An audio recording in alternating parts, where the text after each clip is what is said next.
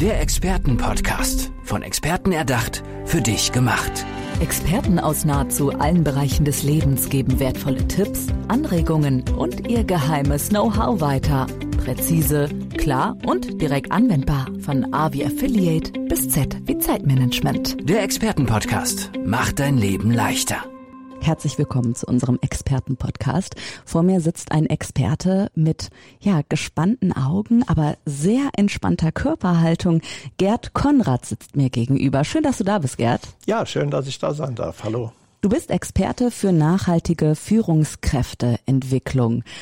Wow, das ist, das ist, das ist eine Ansage, würde ich sagen, oder? Ähm, was steckt denn dahinter? Nachhaltige Führungskräfteentwicklung. Ich habe so eine kleine Ahnung, aber ich würde es gern von dir einmal hören. Was steckt dahinter? Ähm, dahinter steckt, dass äh, viele Führungskräfte mal auf ein Seminar gehen, ein Tag, zwei Tage, und dann gehen sie nach Hause und ähm, dann sind die die erste Woche noch total motiviert und äh, setzen das möglicherweise um, was sie alles ähm, mitgenommen haben. Und dann kannst du beobachten, wie das nach ein bis zwei Wochen alles nachlässt. Und ähm, ja, das trägt jetzt nicht gerade zur Qualität von Führungskompetenzen bei, wenn ich äh, nach kurzer Zeit wieder in meine alten Muster verfalle. Und äh, ganz nebenbei hat das Unternehmen, was mich dahin geschickt hat, weil ja die meisten bezahlen, das Geld versenkt. Das heißt, du hilfst dabei, die Power, die man mitnimmt, erstmal, die Motivation, dieser Workflow vielleicht auch, der entsteht, dass der wirklich nachhaltig wird, dass der mit ins Team gebracht wird. Mm, ich würde erstmal gerne von dir wissen, weil ich denke, okay, Führungskräfte, die können es ja, die, ja, das hat ja einen Grund, warum die da sitzen. Mm, gibt es so viele Führungskräfte, die Probleme haben? Wie ist deine Einschätzung? Also ich behaupte mal, dass 80 Prozent Probleme haben, die meisten das aber gar nicht erkennen, weil sie es gar nicht wissen. Ähm, was wir allerdings wissen, ist seit äh, mehr als oder knapp 20 Jahren gibt es vom Gallup-Institut jedes Jahr eine Umfrage, die äh, misst, wie ist denn die Qualität der Führung in deutschen Unternehmen. Und äh, das Ergebnis ist wirklich niederschmetternd. Niederschmetternd. Ähm, Gallup hat jetzt wieder in der letzten Studie 2020 eine neue Zahl veröffentlicht, dass jedes Jahr ungefähr 112 Milliarden Euro versenkt werden durch schlechte Führung. Und ähm, ja, das ist schon so ein bisschen meine Mission, äh, die Zahl zu verkleinern. Ich alleine schaffe das nicht. Dazu gehört natürlich auch ganz viel Erkenntnis der Menschen und der Unternehmen, dass das notwendig ist. Ja, also 112 Milliarden, nur um das mal bildlich zu machen. Das äh, ist der Jahresumsatz der Top 3 Unternehmen in Deutschland im DAX. Wahnsinn. Das wird geschreddert. Das ist einfach weg. Das heißt, du hilfst, dass dieses ähm, Geld gespart wird tatsächlich. Man kann davon sprechen, dass man investieren kann in eine nachhaltige Unternehmensentwicklung. Jetzt hast du gerade von der Statistik erzählt, von Zahlen erzählt. Ich kann mir vorstellen aber, dass du auch ein persönliches Erleben einfach hast, wie du das empfunden hast oder wie du überhaupt auf dieses Thema auch gekommen bist, oder? Ja, ja, eigene Erfahrung. Also. Raus damit, ich will mehr wissen. Bitte. Ja, klar. Äh, also ich war selber 20 Jahre Führungskraft und äh, habe in leitenden Funktionen gearbeitet. Und ich bin aufgrund meines Studienabschlusses Führungskraft geworden, nicht weil ich Führung gelernt habe. Was hast du studiert? Ich habe Verwaltungswirtschaft studiert, mhm. also das ist BWL äh, für die Verwaltung. Und ähm, ich, ich habe noch ein Diplom, mittlerweile wäre das ein Bachelor.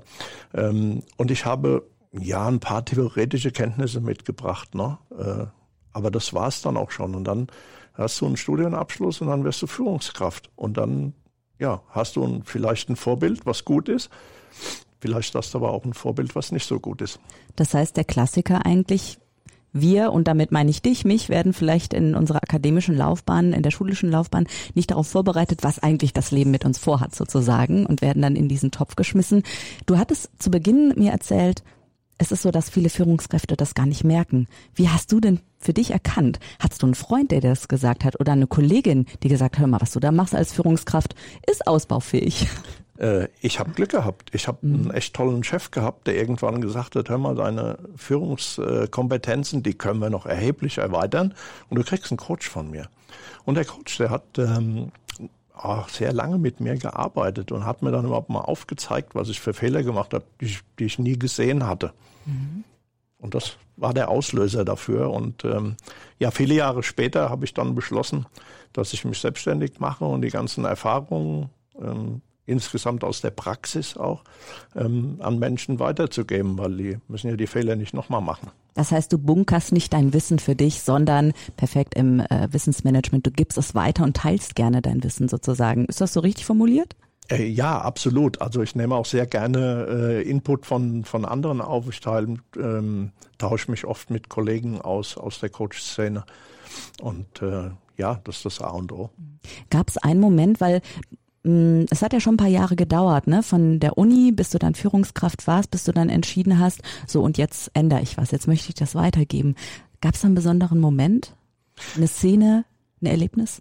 Ein Erlebnis war eigentlich ähm, noch während meiner Angestelltenzeit, dass ich gemerkt habe, was das mit Menschen macht, was das mit mir macht und vor allen Dingen, was das mit Unternehmensergebnissen macht.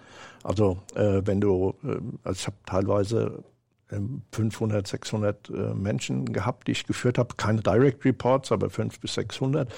Und ähm, wenn du dann siehst, dass am, am Jahresende auf einmal sagen wir, 25 Prozent mehr Benefit für die Firma rauskommen, die Gesundheit. Moment, 25, ja. wir reden hier von einem Viertel mehr Umsatz, Richtig, ja, als genau. was man dadurch rausholen kann. Ja. Das ist erstaunlich, okay. Also das war der Peak, ne? Also, ja. Äh, also das hast du dann einmal schwarz auf weiß gesehen und dann äh, kam dieser Moment, dann, wo du. Genau, dann kam der Moment, wo ich gesagt habe, nee, ich mache jetzt eine Coach-Ausbildung mhm. und ähm, entwickle selber meine Führungskräfte weiter und habe dann das praktisch genauso gemacht wie, wie dieser tolle Vorgesetzte, von dem ich das gelernt hatte. Aber das war Glück. Super. Also ähm, ja, ich kann mir gerade nicht vorstellen, warum ich nicht bei dir mich coachen lassen sollte.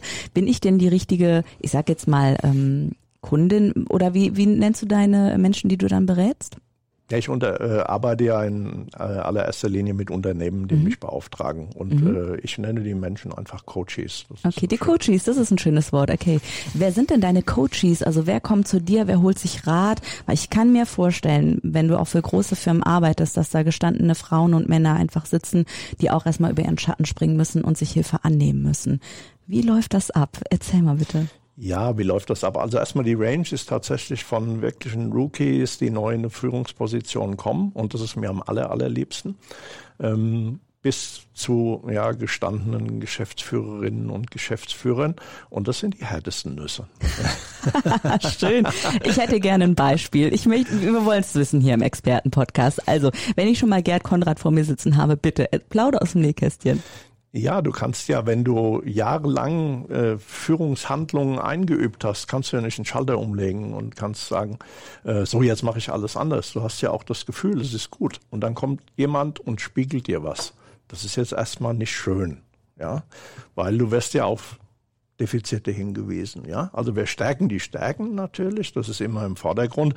Aber das, was der Mensch empfängt, ist ja, boah, da ist ja viel Luft nach oben. Ne? Unangenehm. Es ist ja. erstmal, uh, okay, der Blick in den Spiegel wird gerade ein bisschen gedreht auch, ne? Man sieht seine Fehler vielleicht auch, was man hätte besser machen können. Hast du einen Tipp, wie dieser Aufschlag in die Realität, dieser Realitätscheck nicht ganz so hart ist? Also wenn dann diese Erkenntnis kommt, wie hilfst du da den ähm, Menschen, den Coaches? Ja, ganz einfach äh, durch den Blick nach vorne. Äh, wir gucken uns nicht das Problem an, wir gucken die Lösung an.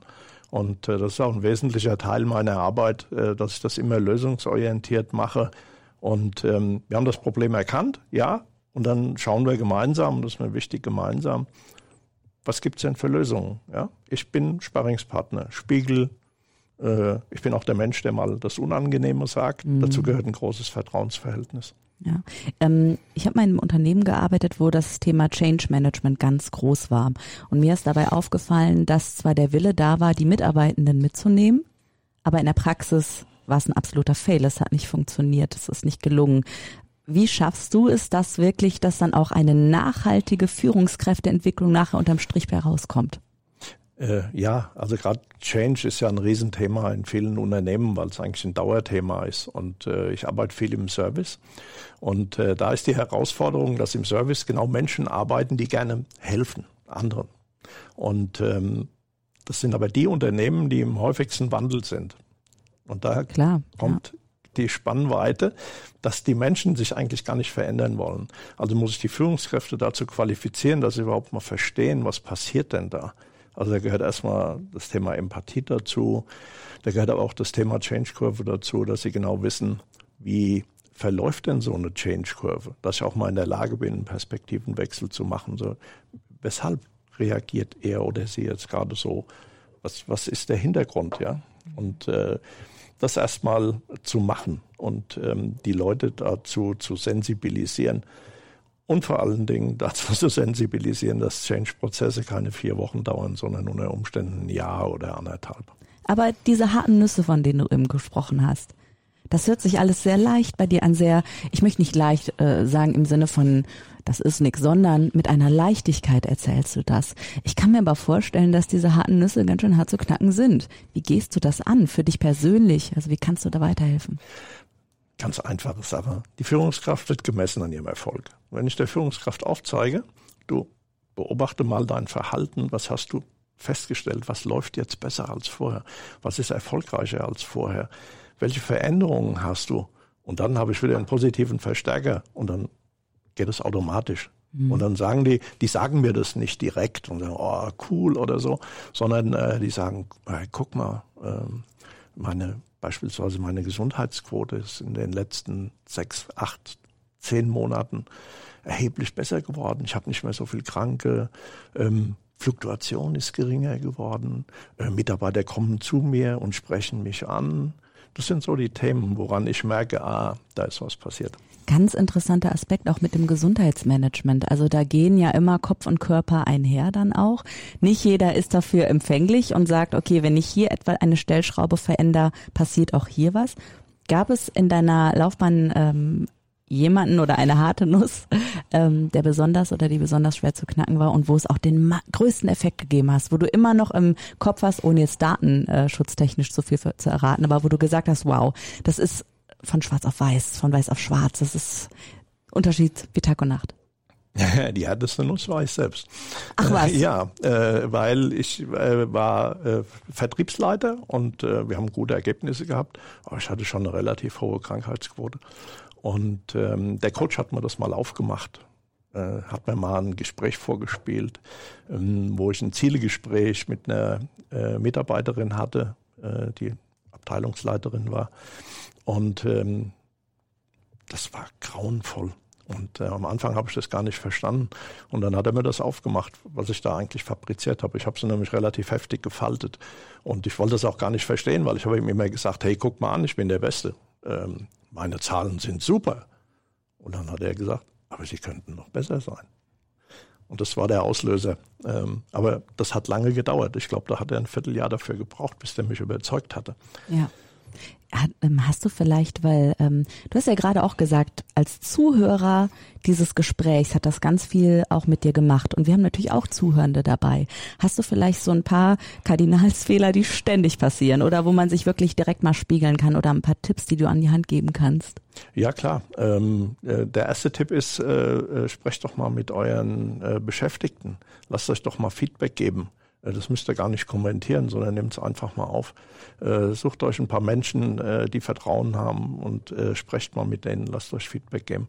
Das ist das allererste. Überprüft eure Kommunikation. Wie seid ihr eigentlich unterwegs? Wie redet ihr wann? Das wäre das Zweite, was ich empfehlen würde. Okay, so. also erst eine Kommunikationsüberprüfung, ne? dann wie redet ihr wann? Ist das Zweite.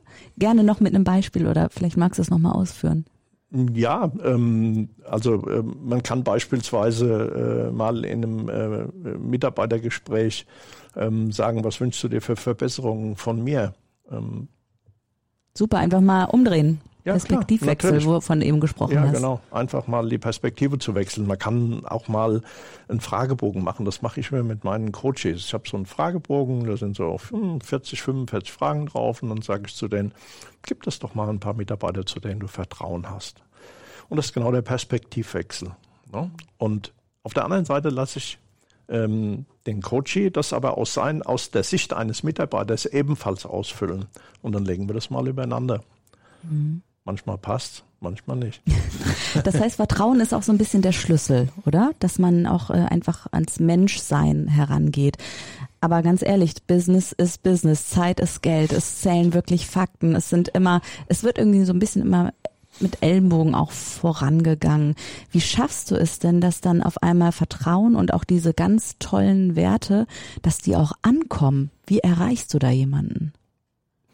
Ja, äh, genau durch Vertrauen. Also gerade in der mhm. jetzigen Situation, äh, wo wir äh, aufgrund Corona drinstecken, dass ganz viele Menschen im Homeoffice sind, ähm, sind die Führungskräfte gezwungen, zu vertrauen. Sie tun das nicht gerne. Stimmt, klar. Sie tun das nicht gerne. Das, das tut ihnen weh, das weiß ich. Ich weiß es aus eigener Erfahrung. Mir tat es am Anfang auch weh, wenn ich die Menschen nicht gesehen habe.